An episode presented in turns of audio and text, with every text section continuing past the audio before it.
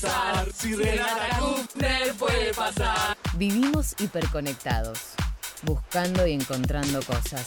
Y las manos bien arriba, señoras y señores, porque llega. Pero pocas veces paramos y analizamos. Y arranca la cumbia, señoras y señores. Muy buenos días a todos. Bienvenidos aquí en Club Octubre. Arroba el copa busca y encuentra esas cosas que...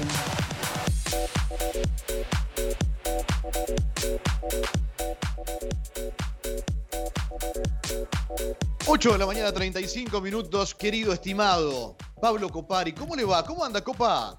Hola, ¿qué tal? Buenos días, Gustavo. Buenos días, chicas. Buenos días, audiencia. ¿Cómo andan? Acá estirándome. ¿Cómo Jueves, va? ¿Cómo anda tempranito. eso? ¿Cómo va todo? ¿Cómo, Muy bien, ¿Cómo lo trata bien. esta semana?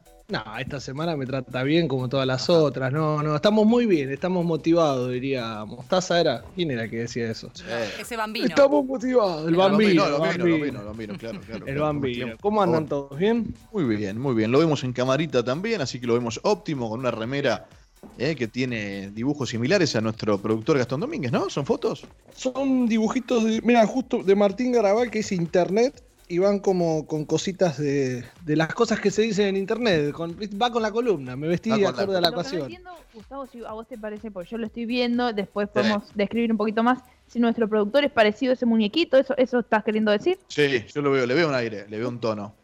Bueno, puede ser, puede ser, ¿eh? ¿No? Te digo, sí, sí, sí, hay algo, hay un aire. No sé, digo, ¿qué tenés preparado para hoy? ¿Qué tenés? ¿Qué tenés, Pablito? Hoy vamos a hablar de esas cosas que nos asustan. Ojo. ¿Les parece? Miedo, temor. A ver, no vamos a hablar ni de películas de terror, ni de precio de dólar, ni de pandemia, ni nada de eso. Ajá. Eh, Pero vamos a hablar de cosas que nos dan miedo, cosas que nos asustan, que nos paranoiquean un poco y que tenemos al alcance de la mano. Eh, hace unos días se presentó un documental en la plataforma de, de la N eh, que se puso un poco en, en boca de todos y, y prácticamente habla de, de una sola cosa, ¿no? Es eh, las redes sociales. Mejor dicho, del dilema de las redes sociales, que es el nombre de este documental, eh, que tiene, se los resumo un poco por si lo, ¿lo vieron o no, o no lo vieron. Ayer lo vi. ¿Lo Ayer, viste? ayer Ay, lo vi. lo vi Lo vi. ayer también. Lo Qué vi, suerte. lo vi, Sí, sí, sí. ¿Vieron? ¿Vieron que? Es que, a ver, eh, cuando YouTube hizo la producción de Cobra Kai 1 y Cobra Kai 2, que es como la, la parte, de, la continuación de Karate Kid de la película, Sí. eh, nadie hablaba, pero tiene un aparato tan grande de comunicación.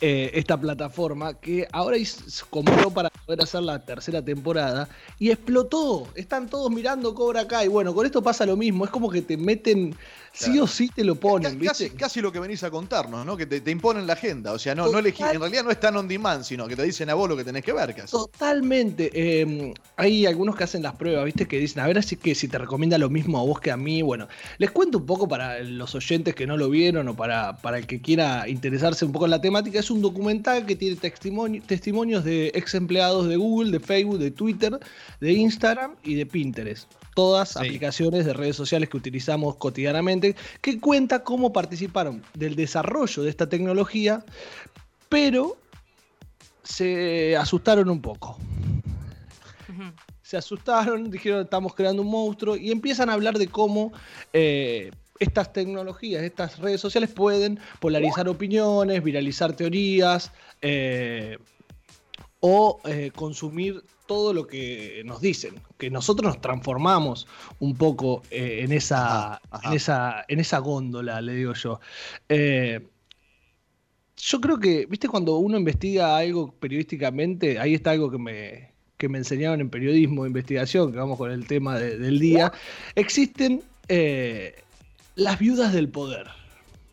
Las viudas del poder. Claro, ver, uno, uno busca esa- a ese que está enojado con lo que uno quiere investigar. Queremos investigar a un político, Sí. buscamos a alguien que esté enojado con ese político. Por Claro, ejemplo, claro. buscan a eh, un ex empleado, a una pareja. Muchos caen. El del robo del siglo, por ejemplo, cayó porque una por ex pareja por una se dama enojó. despechada. Totalmente. Puede ser un varón, puede ser una mujer, Total, puede ser lo sí, que sí, sea. sí, pero supuesto. se buscan la- a las viudas del poder. En sí son, en este documental, creadores que se cansaron de sus creaciones eh, se cansan del sistema, y creo que lo hablábamos con vos, Gustavo, es como que esos que dicen, no, no, no, me cansé del sistema y se van a vivir a la montaña con toda la plata que hicieron con el sistema. es, como, es como muy fácil eso. Claro, me, cansé, después que fue un éxito y la junté toda, che, esto, esto no da. ¿no? Total, ¿Eh? Totalmente. Eh, entonces, yo digo, bueno, a ver, ¿cuáles son los consejos que nos dan a nosotros que somos los usuarios comunes de, de redes? Dicen en principio dicen que se les volvió algo en contra del sistema. Después dicen que los medios generan desinformación, opiniones polarizadas eh, y que nos generan la necesidad de agradarle al otro. El ser humano tiene eso, ¿no? De querer agradarle al otro todo el tiempo. Y después, algo que es muy, pero muy interesante en el documental, cómo plantean el hecho de eh, la recompensa que se le da al usuario con un me gusta, con un RT, con deslizar la pantalla y estar esperando todo el día que tenga algo para vos, cómo nos generan una ansiedad. Y yo saqué una textual de, esto que, es, que dice un ex diseñador de Google, dice, el instinto por agradar que tenemos los humanos se ve potenciado por el diseño mismo que tienen las tecnologías. Es generar pequeños refuerzos avisos, alarmas y notificaciones que te, alegran ese sentido y te convierte a vos en un tragamoneda, como dame, dame, dame, dame, dame. Eh, entonces, vamos a la clínica del día. ¿Cuáles son los consejos? Ajá. ¿Cuáles son ¿Sabes, las... ¿Sabes qué me llamó la atención, Paulito? Y, ya vamos por ahí, que quiero y queremos saber de qué se trata lo que tenés preparado. Eh, y, bueno, fue muy cercano a nosotros también, no, hace mucho tiempo. Esto, porque la, publicidad existe hace mucho, ¿no? Pero ¿qué, logra esto? Que logra en realidad mostrarte lo que teóricamente vos necesitas ver, ¿no? Y está muy metido en las elecciones esto, ¿no? Desde el famoso Big Data hasta, exacto, hasta, hasta, hasta el presente o, la actualidad. ¿Y a dónde voy con esto? Que al regular tu estado de ánimo, tus emociones, tus necesidades, qué te gusta ver, qué no te gusta ver, qué amás, qué odias, el candidato político te muestra y te dice lo que vos querés escuchar. Totalmente. Bueno, tuvimos el caso de Cambridge Analytica. Y esto no es fraude. claro no es fraude. ¿Por qué? Porque lo que hacen es te van llevando por un camino que te lo van iluminando. Entonces te van iluminando las necesidades, te van iluminando las temáticas. Y no solo el candidato sabe lo que vos, lo que él quiere de vos, sino que te empieza a dar lo que vos necesitas. Y vos crees que necesitas. El problema es, es cuando nosotros creemos que necesitamos algo que no, no estamos necesitando para nada. Sí. A, mí me gustó del, del documental una frase que dice si nosotros no estamos pagando por lo que estamos utilizando, o sea, si no es un, producto que contratamos, es porque el producto somos nosotros, porque nos están vendiendo a nosotros. Totalmente, lo tenía como una de las recomendaciones, decir, bueno, empecemos a ver qué es lo que hacemos para poder escaparnos de esa góndola en la cual nos ponen, ¿no? Esto no va en contra del sistema de usar las redes sociales, más en pandemia, todo, pero empieza a desnudar algo que uno que trabaja de eso por ahí lo sabe, pero el que está en el cotidiano todo el día con el celular, que está, lo usa recreativamente, no se da cuenta de todo lo que, lo que está haciendo, de lo que está pasando. Eh, entonces, nos metemos en los consejos y hay un consejo en el cual todos los que hablan en el documental coinciden. Y es el consejo número uno, que es desactivar todo tipo de notificaciones, como sacar la carnada, para poder estar un poco más libre de las cosas que nos dan todo el tiempo, ¿no? Entonces, al desactivar la carnada, empezamos a bajar esa dopamina, empezamos a bajar esa ansiedad y empezamos a vivir un poco más libres del dispositivo y no estamos todo el día con el celular mirándolo. Entonces, ¿alguno de ustedes se va a animar a desactivar las notificaciones o no pueden no ver qué es lo que pasa en su celular? Qué difícil, ¿no? Mira, yo el teléfono lo tengo sin sonido.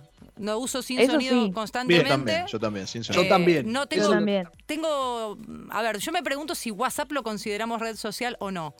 Eh, en algunos casos funciona como red social porque además uno tiene grupos donde le mandan un montón de cosas. Pero en general trato de, salvo que esté haciendo algo puntual, trato de dejar el teléfono en algún lado eh, y si no, si realmente no sé qué tengo, no voy a buscar nada. O sea, trato de ir a buscar lo que necesito cuando lo necesito. Si no ir a chequear mails todo el tiempo ni nada. Por eso trato de sacarle. No le puedo sacar todas. No puedo sacar todas. Hago mi mea culpa. No puedo sacar todas las notificaciones, pero saqué muchas, ¿sí? Como para no estar tan atenta. Bueno. Está buena la recomendación. Te digo, yo, las, las de Instagram, por ejemplo, yo las saqué. La de WhatsApp no la saqué. La, del mail yo creo que la podría sacar. Estoy pensando. Pasa que me olvidaría de entrar y no vería ningún mail. Claro. También esa es otra que te puede pasar. Te puedes tomar tiempo. Yo le recomiendo a la gente que se tome el tiempo. Bueno, decir, a esta hora veo mail, si llegó algo tan importante me llamarán por teléfono. Lo que empecé a hacer, que es otra recomendación, que es algo personal, esto no, no es algo general, es poner el teléfono en modo ahorro de ultra batería Oh. y dejar habilitada solamente la llamada y el mensaje y desactivar todo lo otro. Ujú. Eso es importante, ¿por qué? Porque no te molesta para nada. Y de última, si es importante, lo dejas en sonido y te llega la llamada de alguien que te quiere llamar porque pasó algo, de alguien que. Como que ahí te puedes despegar bastante. Mirá, mirá. En, ma- en materia de privacidad, a muchos nos ha pasado Sí. que eh, estamos charlando con otro y hablamos sobre algo y tú aparece la publicidad. Sí, sí. Eso ya lo hablamos, creo que en la primera, esta es la columna número 24, bueno, la hablamos en la primera columna sobre cómo nos escuchan a través del teléfonos, porque le damos permiso a un montón de aplicaciones sobre nuestra privacidad. Nosotros no le damos permiso. La aplicación no va a hacer nada que nosotros no hagamos, pero lo que parte del desconocimiento es eh, darle clic a todo y así es como pasa que se nos meten virus en la cómputo. Bueno, entonces... Eso, eso de lo más básico, Pablito, de lo más básico a buscar un viaje que de repente te empiecen a llegar mil ofertas de viajes inmediatamente después, Totalmente. hasta, hasta entender a lo que le das me gusta o no me gusta en una red social particular. Totalmente. Mirá, eh, yo le desactivé a Google, por ejemplo, y a todas las aplicaciones el teléfono, el, el micrófono, perdón. Eh, eso vas a. La, la persona que está con un teléfono ahora está en su casa, va a ajustes. Cuando entra ajuste o configuración, según el teléfono que tenga, va a gestor de permisos. Dentro del gestor de permisos van a aparecer todas las aplicaciones que tienen ustedes instaladas y a partir de ahí van cliqueando y van viendo qué permiso tiene cada aplicación. Por ejemplo, Instagram tiene el permiso de imágenes, cámara de foto. Eh, después ves que Facebook por ahí tiene el permiso de eh, micrófono. Bueno, listo, ahí le desactivás el micrófono y ya dejan de escuchar y empezamos a bajar eh, la cantidad de anuncios que podemos llegar a, a dejar entrar a nuestra vida totalmente escuchables por otra aplicación, ¿no? Claro. Eh, algo que recomiendan estos eh, especialistas también que están hablando es no dar eh, clic a las recomendaciones que nos van poniendo, porque vamos generando nuestro perfil según como ellos quieren. Entonces nosotros estamos mirando un video de autos, te aparece la final del TC, ¿viste? Sí, Pero vos ahí sí. estás mirando un video de auto porque querés comprar un auto y querés ver cómo es ese auto. Entonces vos aparece, apretás en la final del TC y ya eh, el algoritmo y todo el perfil que se está armando de vos empieza a generar un perfil que te gusta el automovilismo. Por ahí vos no te... Pero re quiero ver la final del TC que me Listo, pusieron apretá- adelante. Bueno, apretala y empezás a generar que después te van a, apare- a aparecer la final de la Fórmula 1, te van a aparecer las series del turismo en, en carretera 9 de julio. la, la historia a- de Cena, Fangio, Prost, ¿no? Y Totalmente. Totalmente. Eh, y acá viene lo que decía Sofía, si no estás pagando por el producto, entonces vos sos el producto. Eh, esto lo dicen y, y es lo que... Pensá que esto es lo que le venden a los anunciantes. A lo, a lo- lo que le venden al, al anunciante, las empresas, son, es nuestro tiempo. Es decir, yo voy a hacer que este pibe esté 40 minutos por día mirando este cuadradito y te lo voy a cobrar. Claro, lo- lograr capturarlo la mayor cantidad de tiempo posible y utilizar ese tiempo en beneficio de lo que quiero mostrarte, digamos. Totalmente, totalmente. Y esto tiene un lado bueno, ¿no? Porque las redes sociales vinieron para cambiar el mundo, para unirlo. Se puede decir que, eh, a ver, contribuyen a, a hacer mucho más masiva muchas voces, muchas, eh, muchos movimientos, tanto el Me Too como, eh, por ejemplo, el Ni Una Menos acá en Argentina. Un montón de cosas se potencian a través de, de las redes sociales, eh, nos acercan a la familia, un montón de, de- de lugares. Sí, ¿no? pone, de, hecho, de hecho, la serie esta pone, pone, por ejemplo, el ejemplo de la donación de órganos también. Totalmente. cómo se puede también, bueno, una, una causa solidaria. Muchísimos youtubers o, o- o instagramers re- pueden recaudar fondos en cuestiones de minutos nada más. Hay un montón de cosas, pero también está la parte de la inteligencia artificial. Ahí vamos. A ver. Y estas son las cosas que por ahí empiezan a asustar un poco. ¿Por qué? Porque se va construyendo ese algoritmo, empieza a construir y se empieza a, po- a poder construir para, por sí solo. Empieza a trabajar por sí solo. Entonces, cuando empieza a armar un perfil tuyo, entonces le dicen al, al algoritmo, le dicen, bueno, vos tenés que. El algoritmo es una palabra como muy. eh, Sí, muy global. Sí, sí, claro. sí, sí. Eh, le dicen, bueno, vos tenés que recolectar datos sobre eh, montañas y, caminos. Y empieza a recolectar datos a través de bots, que ahora vamos a hablar de eso, y, y se empieza a regenerar solo y empieza a aprender y empieza a aprender solo y empieza a generar más conocimiento que cualquier ser humano. Entonces eso digo yo, ¿hasta cuándo? ¿Hasta dónde? ¿Hasta dónde puede llegar eso y hasta dónde lo podemos manejar nosotros? Porque ya no sabemos lo que la máquina está haciendo, porque está calculando, estamos viendo todos números. ¿no? Eso, eso, me, asustó un poco cuando, cuando escuchaba esto, porque tipos muy grosos, mujeres, hombres muy, muy grosos dentro de estas empresas, decían, mira, nosotros lo largamos. Una vez que lo largamos, perdemos el control. O sea, no, no lo le damos los parámetros, es por acá, pero después empieza naturalmente, desde eso que vos sintetizás en inteligencia artificial, que son ni más ni menos que las máquinas, miles, millones de computadoras y demás traccionando en base a diferentes parámetros, pero hay momentos en que nosotros decimos, bueno, ahora tomó vida propia esto. Totalmente, es algo que, que, no vamos a poder manejar. Obvio que la máquina no va a poder razonar sola algunas cosas, nosotros tenemos que dar la orden, pero una vez que le damos la orden, agarrate, empieza a jugar y empieza a crear universos y empieza a crear combinaciones, puede combinar cosas que nosotros podemos tardar años en combinarlas en cuestiones de segundo. Entonces, eh, me dice, bueno, ¿hasta dónde? ¿Hasta dónde podemos llegar? Y en esta, ¿hasta dónde podemos llegar? Podemos generar un sábado a puro Cinetech, ¿no? Le ponemos sábado a puro Cinetech. Porque a partir de mirar este documental, estás en tu casa, estamos hablando de un documental que tiene a todos los protagonistas, se llama eh, El enigma de las eh, el enigma de las series sociales, le digo yo, eh, pero es el dilema de las redes sociales. entonces, una vez que te miraste esto, hay una película que es polaca. Sí. se llama The Haters, el, el enemigo. Está en la plataforma esta de Está en la plataforma de la La vi 15 minutos y la abandoné porque me pareció malísima, ¿no? Digo, a mí, a mí por, por, lo menos. Pero no, no, no me enganchó, pero dicen que después mejora, ¿no? Yo estoy recomendando por temática, no por gusto. Yo, Hágase cargo. Yo la vi, la dejé de ver porque dura muchísimo tiempo, dura dos horas y pico. Eh, no estamos acostumbrados a ver un cine de, polaco, o sea, el idioma te hace ruido, el tiempo es lenta por momentos, pero abre las puertas a un mundo que nosotros ah, muchas veces escuchamos hablar, ¿no? De los bots de Marquitos Peña, de, un montón de cosas que tienen que ver con eso. Eh, los trolls de Marquitos Peña o los trolls de tal cosa. o hacemos caricia, caricias significativas era, ¿no? Claro. de Hurlingham. Bueno, totalmente. Sí, sí, sí. Era Machumba Cuchiqui y dijo caricias significativas. ¿Cómo pasa esto? ¿No? Es la historia de The Hater es un joven que comienza a trabajar en el mundo de las tácticas de difamación eh, y descubre que le gusta un poco esto. Entonces te abre el mundo a eh, una cosa que existe y que nosotros por ahí no nos damos cuenta. Y es cuando vemos una tendencia en Twitter y seguimos y nos subimos a esa tendencia. Esa tendencia está totalmente inflada por un montón de robots que están tuiteando sin parar cosas que no sabemos de qué habla capaz. Creo que es, pero la imponen como tal. Totalmente. Entonces vamos a hablar de bots. ¿Qué son los bots? ¿Ustedes saben qué son los bots? Ni idea. ¿Qué son los bots? ¿Qué son los bots? Ajá. Bot al 20, ¿cómo era? Esos mensajes de texto que tienen que mandar. Ese con B corta. Claro. Ah, ¿este con B larga? No, claro, claro. Este con B larga ah. Es, a ver, es un software que está programado eh, se prepara para realizar tareas repetitivas a través de Internet con una cierta inteligencia. Por ejemplo, a ver lo que hablábamos hoy, una búsqueda por reconocimiento de voz parte desde un bot.